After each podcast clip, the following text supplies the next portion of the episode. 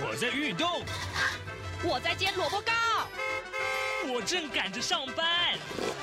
哦，我要赶着去上课啦！这个时候，我们都在听夏志平制作主持的《早安台湾》。早安台湾带给你最热门的时事访谈，最感动的人物专访，最直接的民意表达。对，让我们一起收听《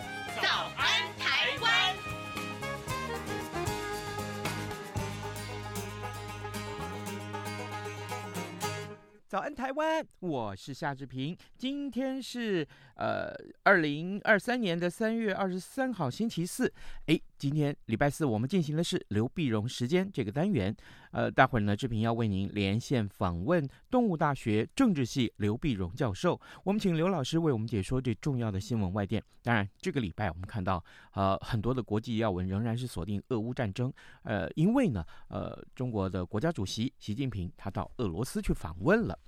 好，待会儿我们请老师跟我们来分享这些重要的观察。啊，在跟刘老师连线之前，这平有一点点的时间来跟大家说一说各平面媒体上面的头版头条讯息。今天早上呢，《联合报》和《中国时报》同样都把这件事情放在头版头条，那也就是蓝营的总统的这个呃竞选啊，呃，未来是采这个征召的方式。好，那提名是这个用征召的方式，等于是为了这个呃侯友谊跟郭台铭啊都解套了。那现在我们来看一看《联合报》的内文啊。民进党在昨天啊，我们先看看民进党。民进党昨天通过了总统提名初选参选人赖清德的这个资格，呃，将会在四月十二号正式公告提名名单。国民党中常会呢，昨天也无异议的通过了，确定以征召的方式呢来提名总统参选人。国民党主席朱立伦他宣布说，这段时间呢已经征询了各县市长以及立法院党团的成员。还有就是国民党内的先进啊，大家共同的意见就是采取征召，呃，团结胜选，避免争议。嗯，国民党呢有责任要帮主要的候选人去排除障碍。国民党的中常会的决定呢，呃，被视为啊可以为呼声最高，但是卡在新北市长任期的侯友宜解套。另一方面呢，呃，不具有党籍，但是呢，希望代表国民党参选总统的红海创办人郭台铭也保有一丝的机会。新北市长侯友宜昨天在市政会议之后呢，被问到说，如果被征召啊，要参选二零二四的总统的话，是不是会义无反顾的承担了？那么侯友宜他呃呃说出了，他说他的人生只有一个目标，而是愿意为国家为人民做事。尽最大的贡献跟奉献，这也是每一个人该做的事情。好，这是联合报和中国时报上面的头版头条讯息。我们同时也要来看一看，呃，自由时报的头版头条。这件事情其实也很重要，就是呃，德国的部长级官员的访台啊，将会成为常态。我们来看看自由时报的内文。德国魁维二十六年派遣了部长级官员到台湾来，中国对此呢提出了抗议啊。德国的联邦教育及研究部的部长史塔克瓦特辛格，他昨天说呢，呃，这是专业的访问啊，准备许久，而且过程是非常的透明。台湾是呃拥有相近价值观的伙伴，紧密合作是理所当然的。他更认为，未来部长级的官员访问台湾将会成为常态啊！和台湾有这么多的合作机会，不会再等这么久了。这是自由时报为您关注的头版头条讯息。另外，我们也看到是呃，自由时报的头版上面看到这个对中国呃可能武力侵略啊，加强部署啊，这是美国跟菲律宾的这个军事合作。呃，美国跟菲律宾正在针对中国可能发动武力侵略加强部署。呃，菲国的总统小马可是他说啊，菲国允许美军扩大在菲国部署的四个新设基地，呃，这是位在菲国的南北各地啊。那么跟美国正式敲定之后，就会对外宣布了。根据了解呢，美方要求使用的基地有两处是位于临近台湾的吕宋岛北部。这是今天。呃，《自由时报》也放在头版为您关注到这样的话题，其实也跟台湾的这个呃安全有关。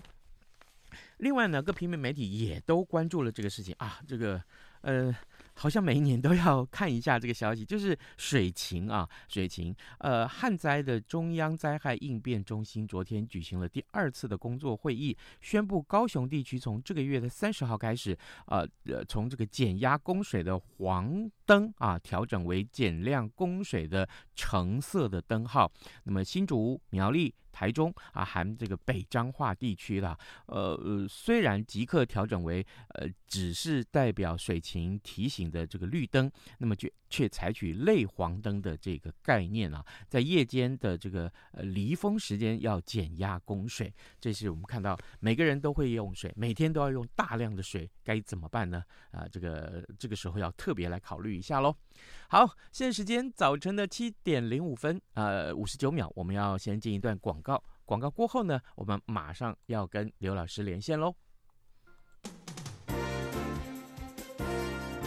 从两岸、国际、历史文化与财经等角度透视中国的《这样看中国》节目，每周一到周五晚间九点三十分到十点，在中央广播电台播出。如果您对《这样看中国》节目有任何收听想法或意见，欢迎寄信到台北市北安路五十五号，也可以透过电子邮件的方式。节目有两个信箱：二零二零 at rti 点 org 点 tw，或是二零二零零二零三 news at gmail.com。再次谢谢听众朋友们的收听与支持，请持续锁定每周一到周五晚间九点三十分到十点播出的《这样看中国》节目。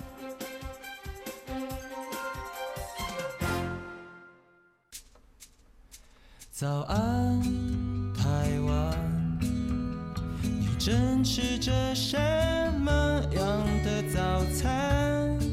吐司加火腿蛋，咬一口，然后收听中央广播电台。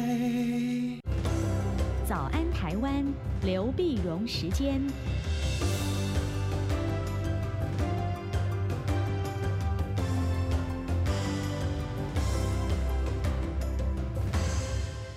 这里是中央广播电台台湾之音，您所收听的节目是《早安台湾》，我是夏志平。此刻时间早上七点零七分五十二秒了啊！来，我们要为您连线东吴大学政治系刘碧荣教授，我们请刘老师为大家解说重要的新闻外电。老师，早安！早，各位听众朋友，大家早。谢谢老师再度与我们的连线，辛苦老师了。老师，这个礼拜啊，真的国际要闻还蛮多的啊。呃，我们首先来看到这一则，就是中国国家主席习近平啊，最近到莫斯科去访问。老师，我想先请您为我们听众来解析这一次的访问有哪些个重点是值得观察的。对，因为这次访问呢，之所以值得观察哈、啊，那最主要原因就是俄乌战争还在打嘛，嗯，打了嘛，那么中美关系又持续的低迷。低迷这时候呢，当然强调了一个，就强调就是俄罗斯跟中国呃关系非常密切啊。中国这时候等于是替俄罗斯送暖的嘛，嗯，送暖的。你想俄罗斯最近呢，呃呃中呃中国大陆他在宣布习近平要访问俄罗斯的那天，就是呃三月十七号。像十七号呢，事实上。俄罗斯那天呢，就遭受很就就感觉上就被国际更为孤立哈。比如说，国际刑事法院正式说要逮捕普京啊，发出逮捕令。那么，欧洲的盟国呢，北约欧洲盟国又说要要援助乌克兰的这个战斗机啊，那就提升了乌克兰的战力啊。那么，比如说土耳其呢，又说他这个同意芬兰加入北约。嗯，那这些事件几乎都发生，就让俄罗斯更孤立。俄罗斯呢就表示说，我就是嗯、呃、这个坚挺，绝对不受压力。所以普京呢就到克里米亚去访问，到马里乌波尔去视察啊。呃、嗯，完了以后回来就等习近平啊。那习近平呢，中国大陆呢就是把习近平的俄罗斯之旅啊，呃，这这个之行呢就包装成为一个这个呃和平缔造者的这个和平之行啊。那就等于是去劝和嘛啊。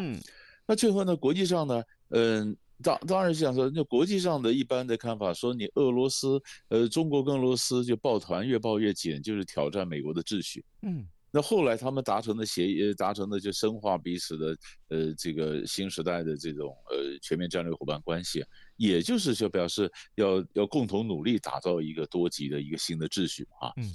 那现在秩序，但是我们要看两点，就是第一个，美国呢，那么在习近平还没有去之前呢，最早就一直在讲说，呃，中国是要去俄国去提供武器的啊，他从俄国那边得到的情报说啊，这个中国提供武器。那么，呃，但是这次没有啊，这是他们这个中俄两国达成协议，并没有啊。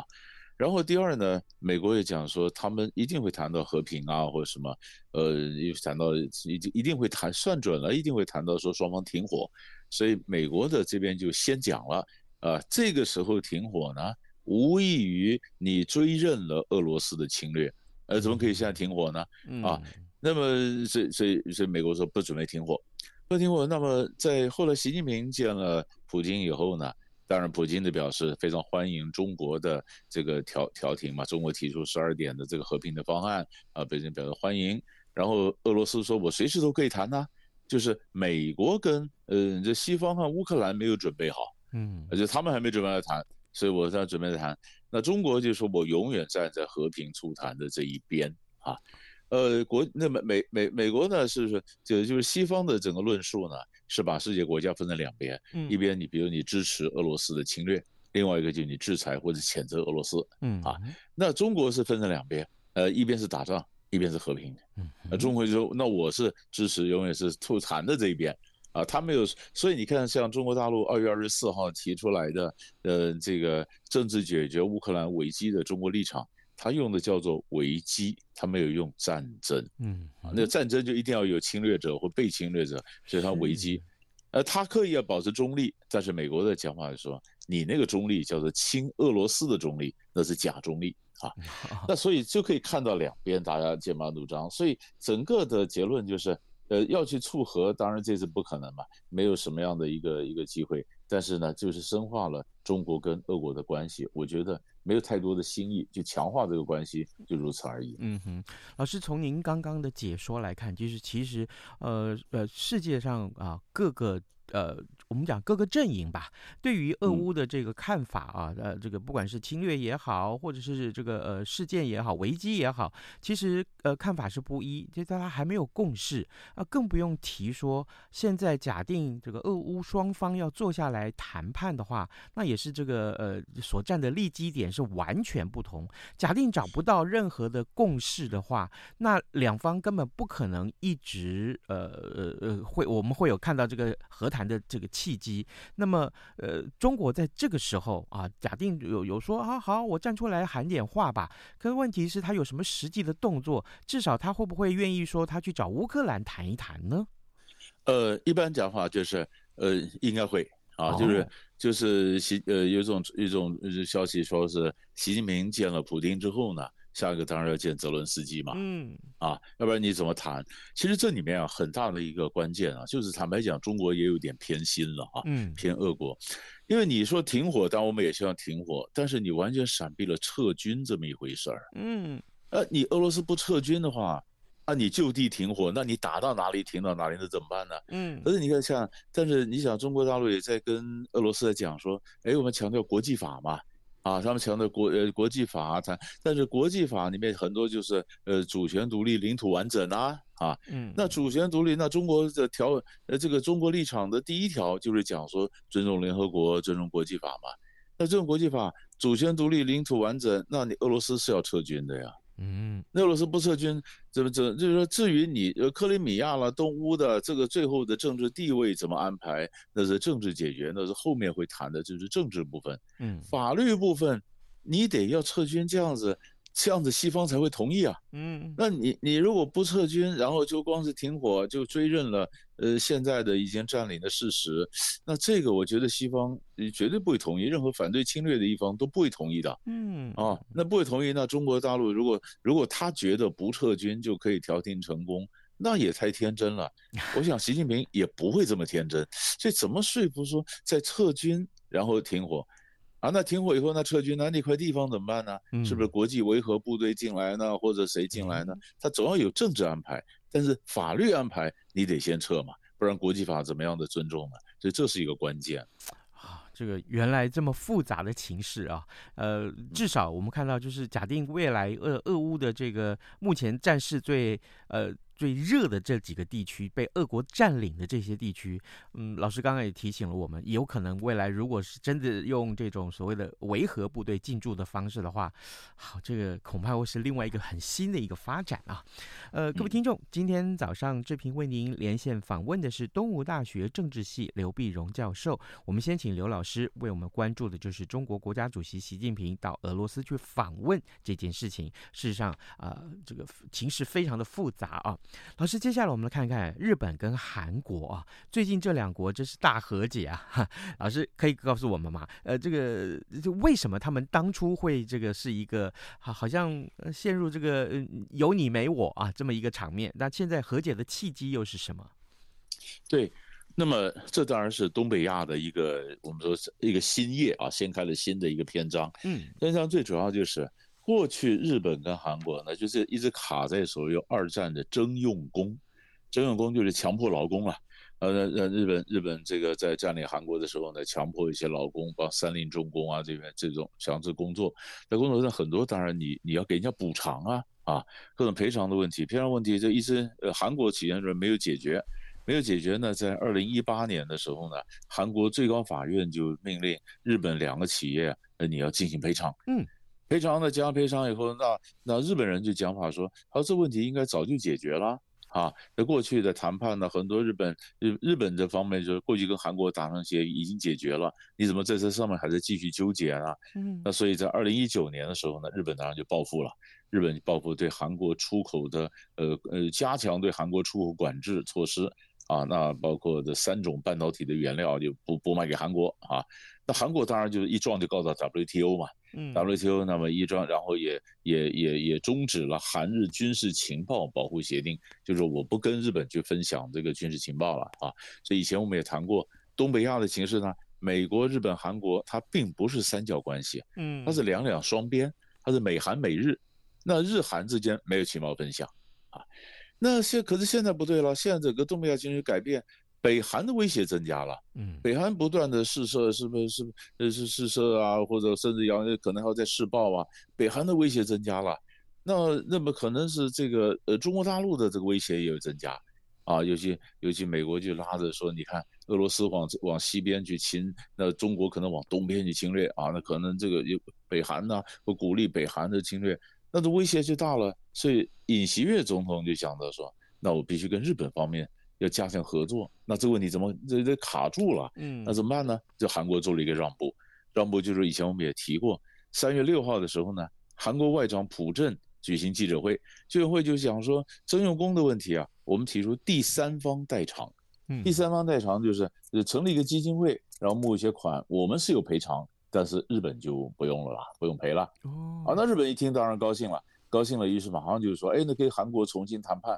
怎么样解除这个制裁？啊，那韩国也说好，那我跟 WTO 的行程走了一半，那就 WTO 的诉诉诉诉讼的就不打了，官司不打了啊，也可以谈判怎么做情报分享。那美国人当然高兴了，说你这个就日韩的和解非常不错。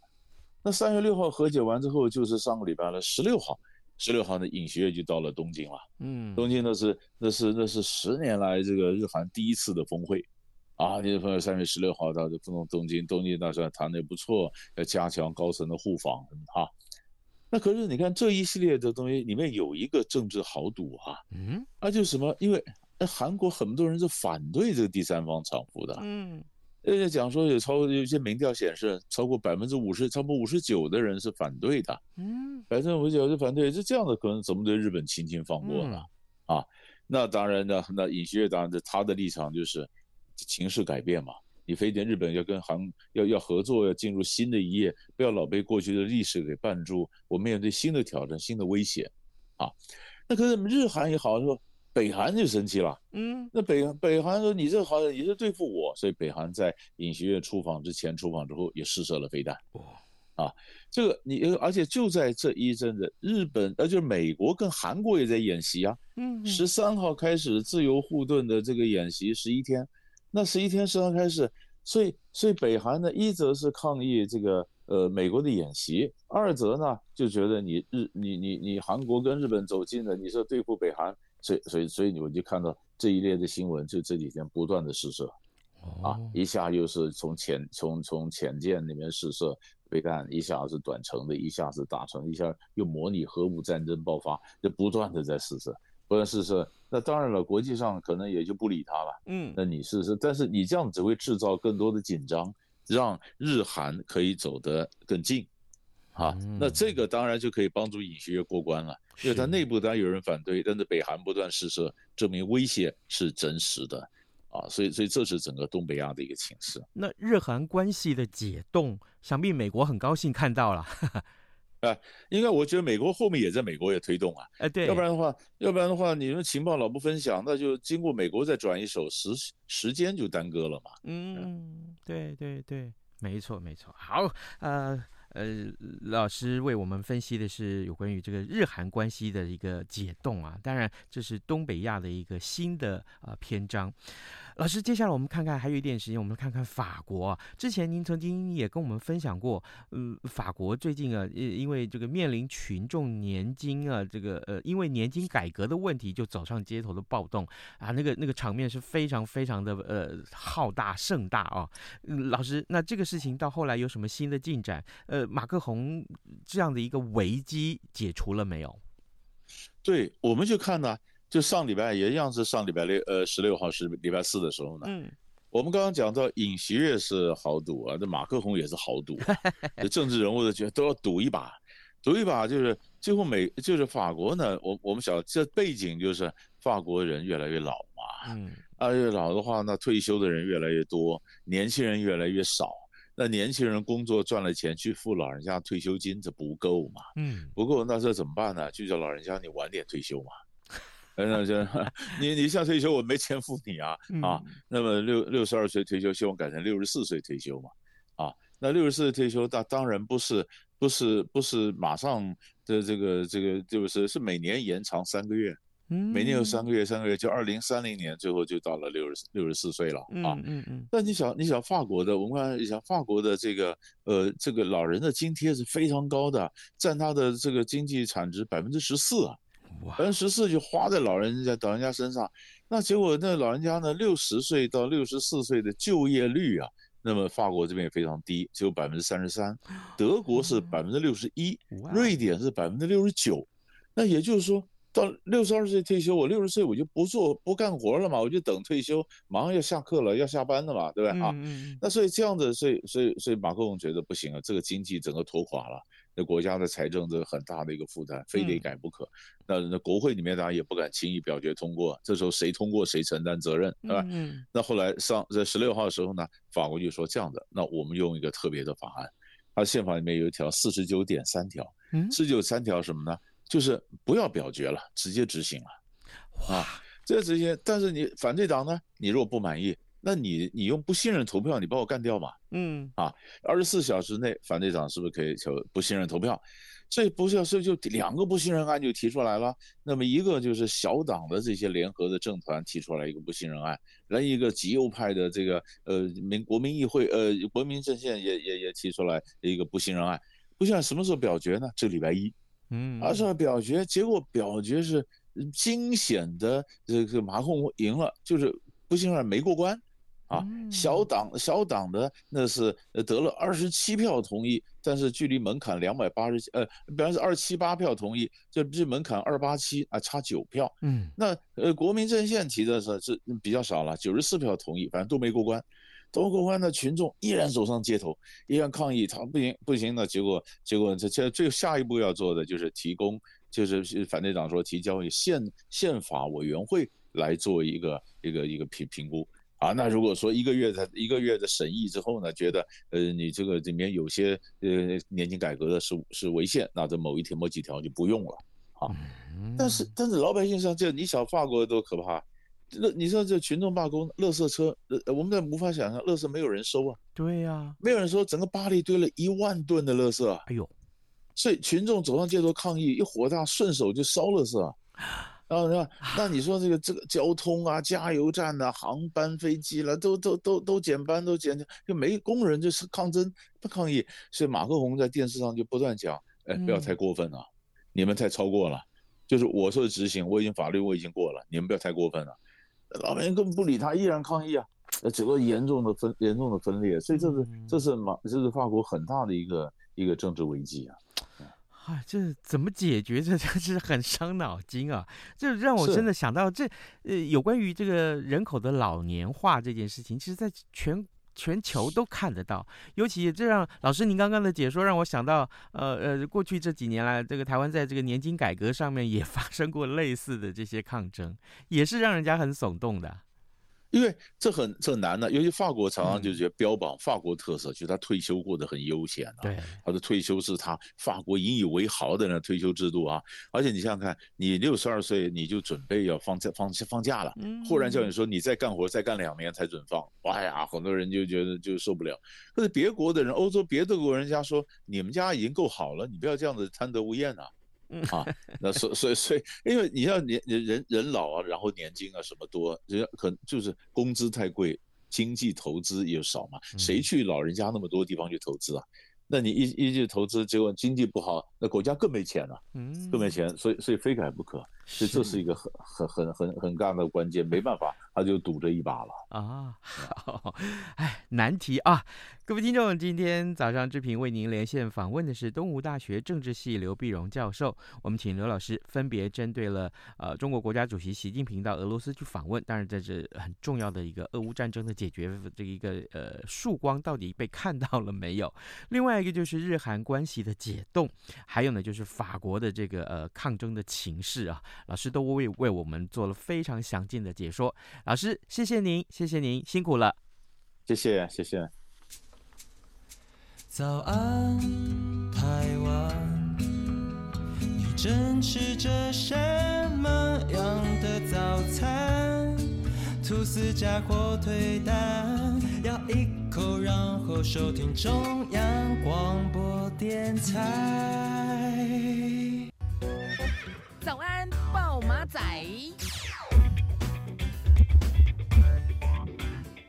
好的，我们节目呃要距离结束之前还有一点点时间，我们来看一看这个呃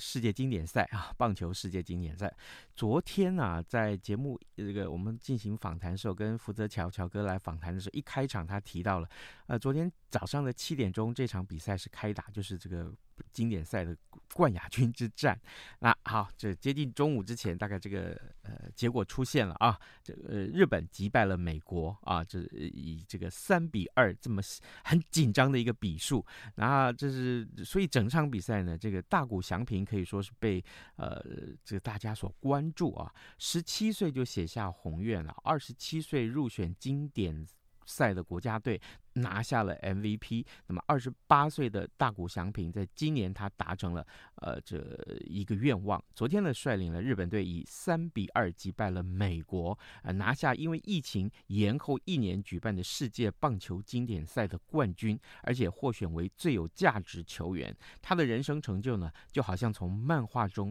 走出来的人物一般。呃，我相信这个很多的这个呃棒球迷们昨天。一直紧追的这则消息，而且看到大谷翔平率领日本队得到了这个经典赛的冠军，其实心里面是非常振奋的。我我也跟这个黄义中老师昨天有一个非常有趣的一个讨论啊，他说好像呃他看到这个日本队夺冠，好像是台台湾队得夺冠的这个感觉。没错啊，这个台台湾跟日本向来关系是非常密切的啊。这个消息啊，这样的一个联想其实很有趣，很有趣啊。